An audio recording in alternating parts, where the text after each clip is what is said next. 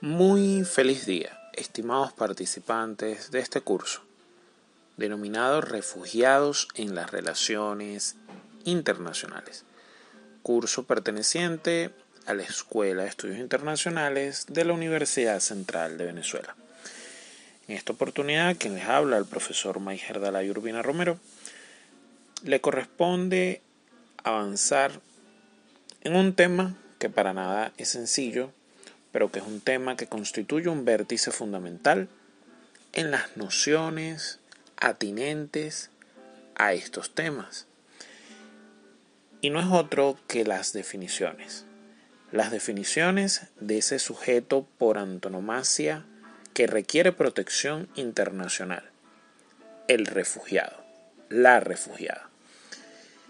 Y decimos que no es un tema sencillo porque en principio ya hemos aclarado que la doctrina, la jurisprudencia y en general todos los conocedores de este tema han referenciado que existen como mínimo tres grupos principales definitorios de los refugiados. En un primer punto vamos a tener a los refugiados históricos, esos refugiados estatutarios, a posteriori tendremos a los refugiados bajo mandato, mandato del ACNUR. Y finalmente los refugiados bajo convención. Digamos, insisto, que este es el paraguas sobre el que se desarrollan el resto de nociones, tanto a nivel general como a nivel específico regional. Y en ese punto es importante señalar que el estatuto del ACNUR, la definición asociada al estatuto del ACNUR, tiene ciertas particularidades. A saber, en el estatuto no existe limitación geográfica a Europa. Acontecimientos ocurridos antes del 1 de enero de 1951 es la noción inicial de la que parte el estatuto, pero no habla de esta limitación, esta aplicación territorial de la que sí hablan otros instrumentos, particularmente la Convención del 51, ¿no? Entonces, su aplicación en principio se extendería a cualquier lugar del mundo. Ahora bien, el estatuto en su párrafo 6b se refiere a cualquier otra persona, es decir, que si son personas que sobrepasan aquellos acontecimientos ocurridos antes del 1 de enero de 1951, con toda, con toda, con toda, con toda ley, con toda legitimidad, estaríamos hablando de que los efectos protectores del estatuto quedan consagrados allí. Porque en definitiva estamos señalando una apertura del concepto. Estamos señalando que siempre y cuando esa persona se halle fuera del país, tenga fundados temores, esté siendo perseguida, podría caber en la definición y en el análisis particularizado. Adicionalmente, dentro de la enunciación de los motivos que dan pie a que se entienda una relevancia en la persecución, en el estatuto no vamos a encontrar mención alguna a la pertenencia a un grupo social. Esto es una mención que es incluida en la Convención del 51. Y digamos que de aquí parte el primer lote de particularidades, pero no son las únicas.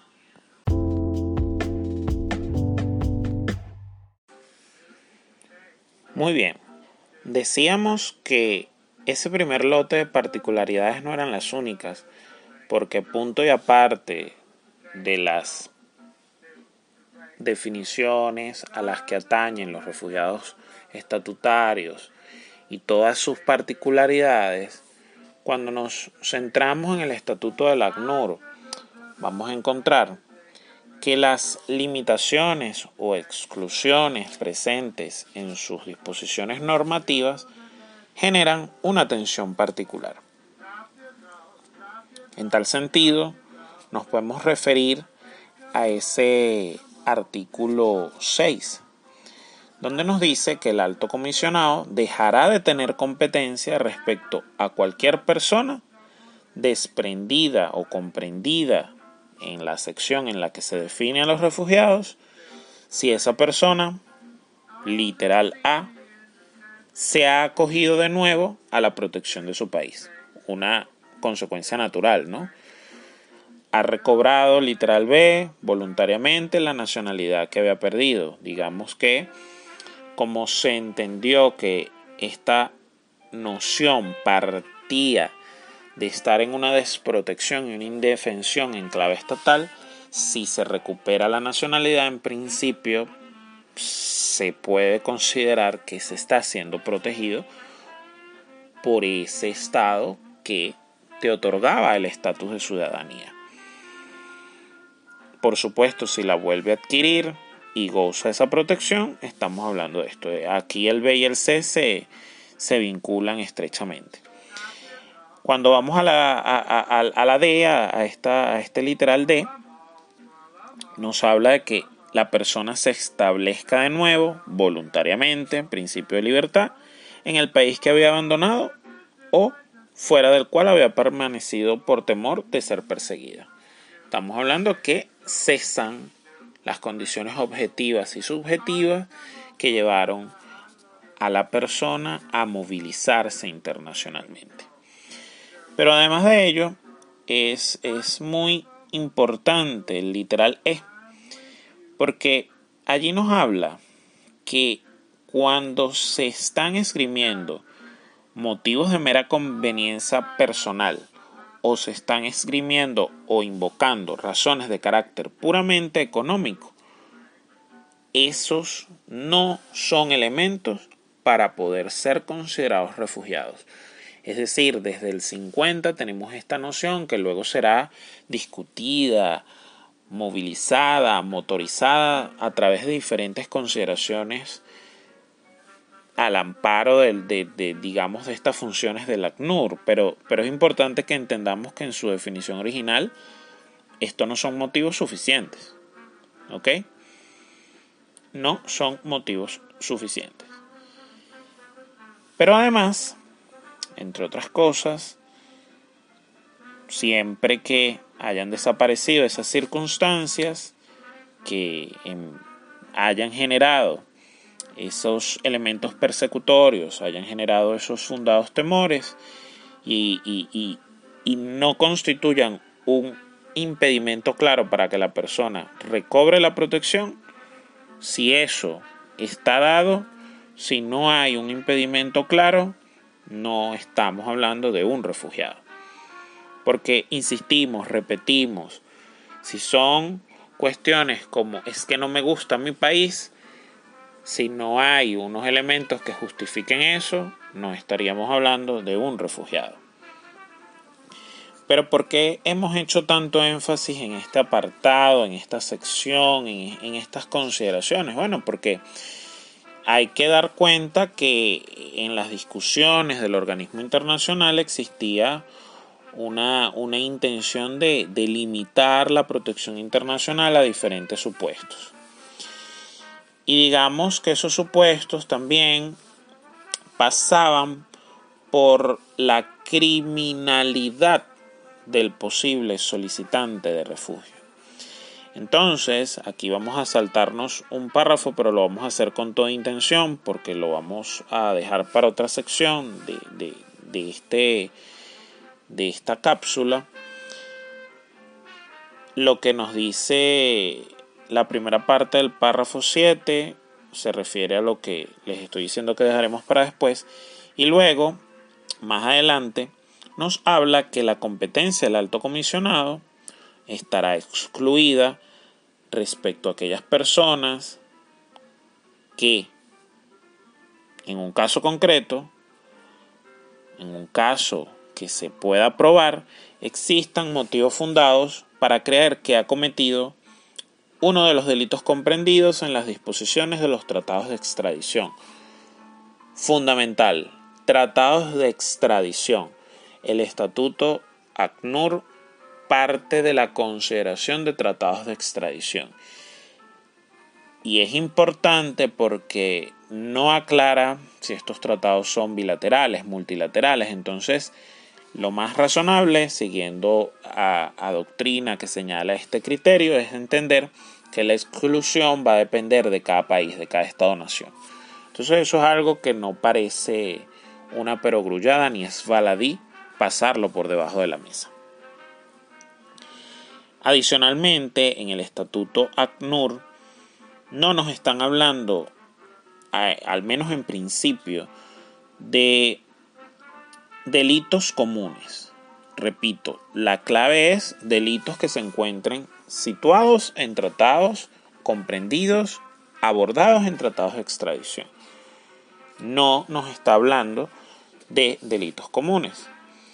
Además, el Estatuto del ACNUR hace una referencia particular a los delitos especificados en el artículo 6 del Estatuto del Tribunal Militar Internacional aprobado en Londres. Estamos hablando de un estatuto aprobado en el, en el fulgor de la guerra, estamos hablando de un estatuto que estaba pensado en contra de los principales criminales de guerras eh, de pertenecientes al eje. Entonces, digamos que con el avanzar del tiempo se ha entendido que estamos hablando de delitos de, de, fórmulas criminales, delitos de lesa humanidad. Delitos que sí, como su se hace indicación expresa, pueden tener que ver con, con la Declaración Universal de Derechos del Hombre, pero no se limitaría solo allí, sino que en general estaríamos hablando de cuestiones que generan una afrenta a la humanidad. Entonces aquí tenemos esta reminiscencia histórica que permanece y que es importante en cuanto a las exclusiones.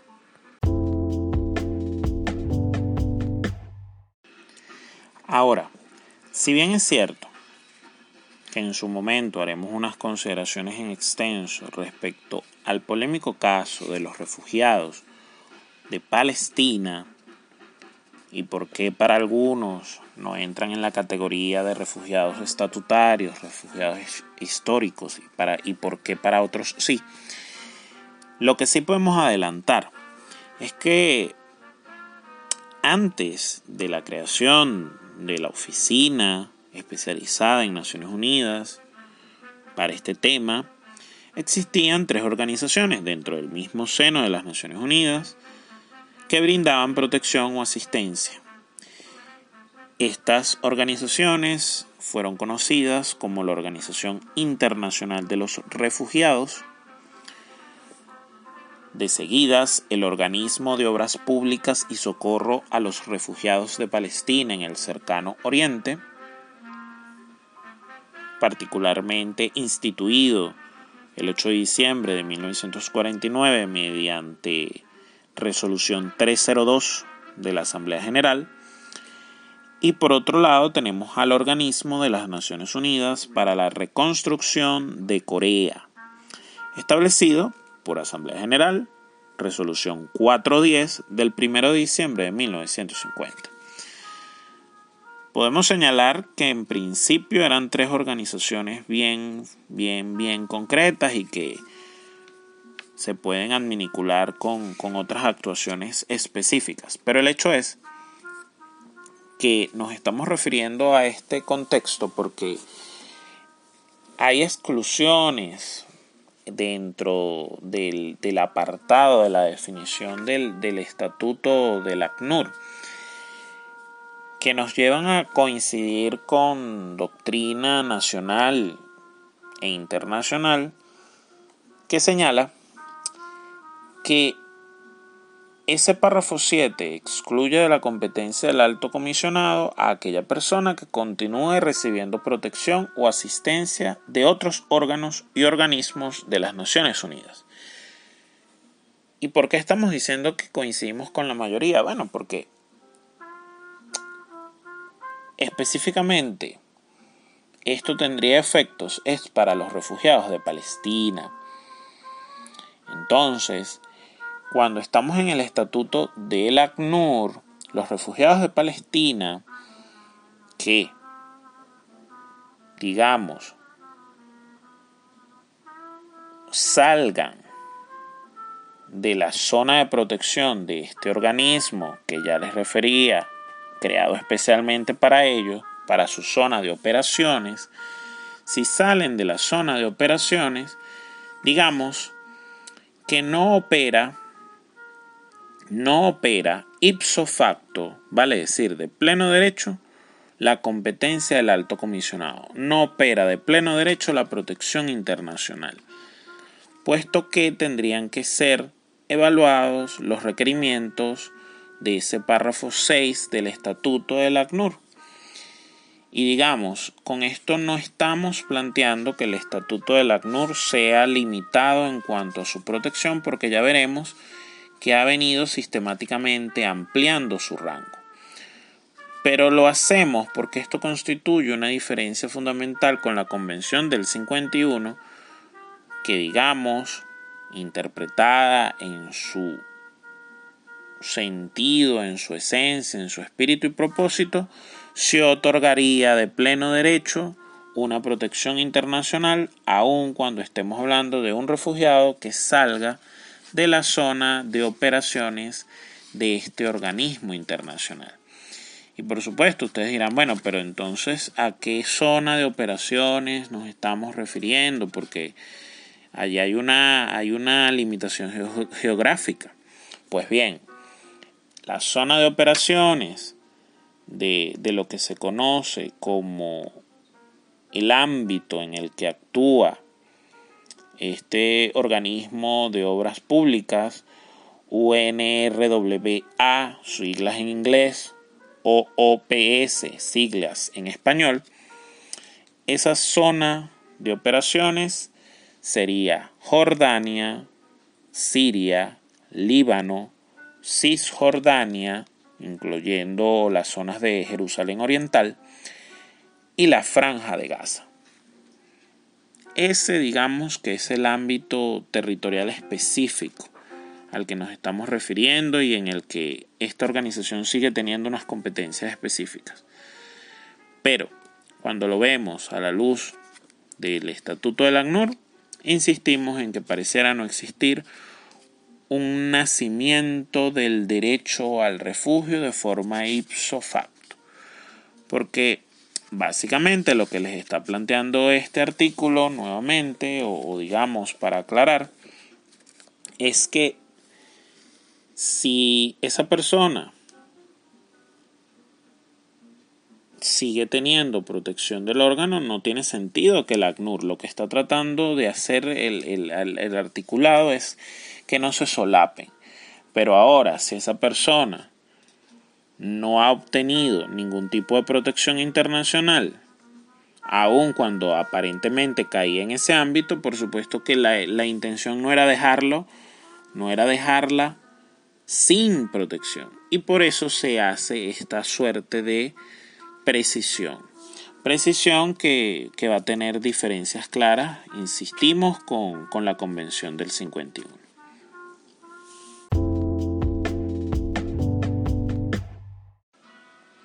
Finalmente, respecto del análisis que hemos venido realizando en cuanto al Estatuto del ACNUR, es importante citar a la doctrina que nos señala que el desarrollo institucional ha llevado a la creación de categorías heterodoxas que han venido a convivir con conceptos tradicionales de refugiados y esos conceptos a los cuales, digamos, no escapa el estatuto, son conceptos que no han sido una letra congelada, letra muerta, sino que en función precisamente del dinamismo que significa este órgano especializado y todos los debates y, movimientos propios de la Organización de Naciones Unidas han hecho que desde no hace pocos años el ACNUR empiece por vía de actuaciones en específico y por discusiones que se dan en el seno de otros órganos de Naciones Unidas a ampliar su ámbito de protección. Así pues, empezaron a utilizar las menciones a aquellos refugiados cuyos problemas merecen la atención de la comunidad internacional. Esto es una mención terminológica que se usó, por ejemplo, en el año 57 ante la crisis suscitada por el gran número de personas que venían provenientes de, de China y que se dirigían a Hong Kong. Entonces fue lo que hizo en un momento que se hablara de refugiados chinos en Hong Kong. También tenemos que por vía de la Asamblea General se han hecho menciones específicas a refugiados procedentes de Hungría, a raíz de los sucesos del 56, refugiados de Argelia en Marruecos y Túnez. Estamos en el marco igual de la, de la Guerra Fría y además en el marco de independencia de los países situados en el continente africano. En todo este contexto vamos a ver menciones entonces de la, del ACNUR como refugiados que en principio no sean comprendidos en la jurisdicción de las Naciones Unidas.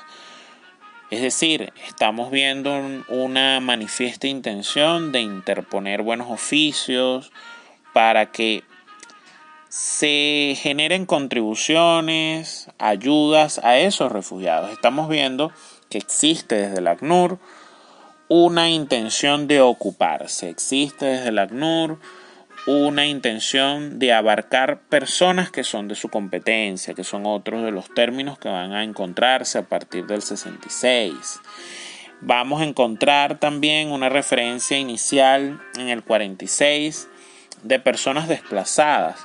Luego desaparecerá por un tiempo la mención aunque hemos hecho aquí la aclaratoria de que forma parte de los sujetos en general de, la migración internacional y de la migración, digamos, de la manera más amplia, pero es en el 72 que por iniciativa del ECOSOC se introduce el término de personas desplazadas con ocasión de la guerra civil en el Sudán meridional.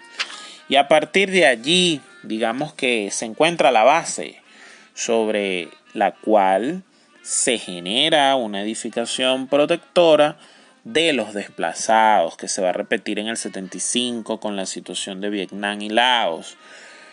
Y eso, ¿qué es lo que ha hecho? ¿Cómo se ha traducido en la realidad? Pues muy sencillo, que ACNUR y resoluciones varias de, bueno, podemos aquí pasar horas señalando las numeraciones señalen permanentemente que hay una noción humanitaria en brindar protección internacional. Entonces, han ampliado de forma bastante concreta todo lo que se podemos decir se circunscribe a sus competencias y es lo que hace también que muchos doctrinarios hablen que los llamados refugiados de facto o al menos algunos de esos refugiados como podrían ser aquellos que no han recibido el, reconocimiento de la condición o aquellos que se encuentran fuera de sus países de origen, que pueden tener condiciones de persecución, pero no tienen todos los requisitos,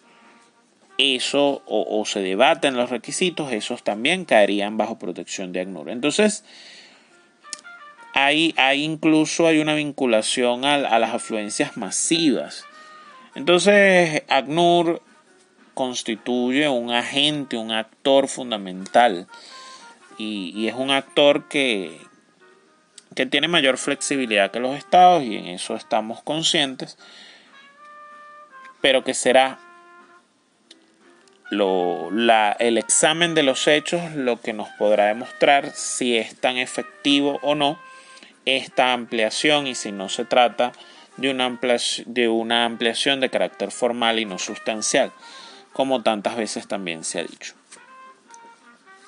Estas consideraciones, digamos que no son eh, conclusivas en, en términos concretos, pero sí generan una aproximación bien interesante a lo que significa la definición de refugiado en el Estatuto ACNUR.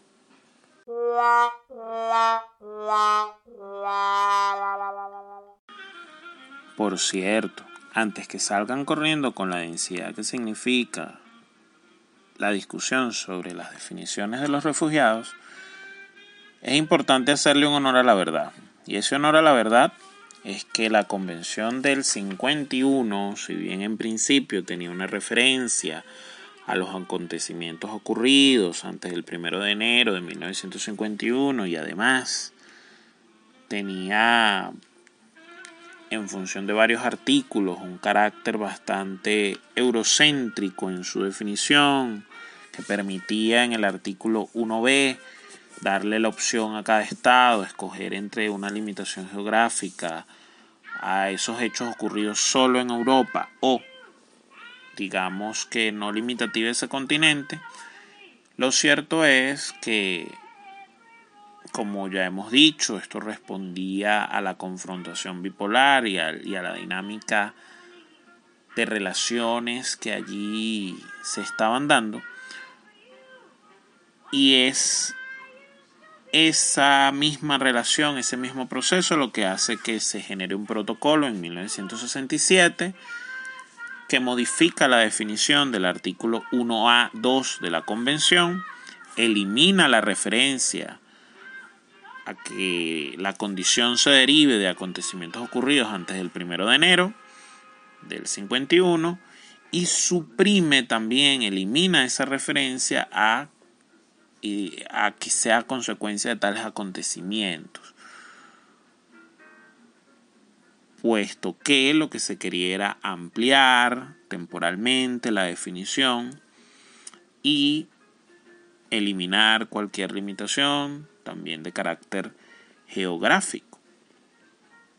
Aun cuando siempre se le reconoce, digamos, a los estados algún tipo de declaración limitante vigente hecha con anterioridad a la convención.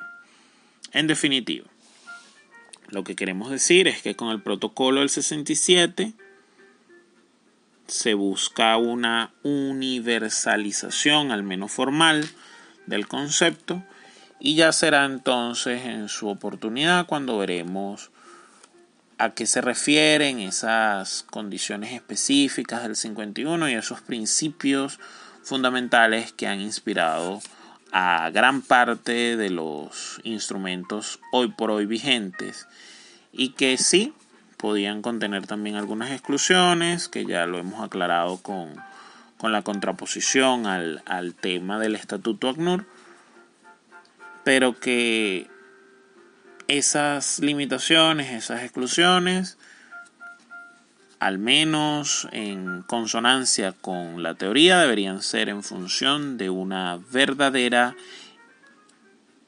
aplicación del derecho a migrar y una verdadera aplicación de derechos humanos.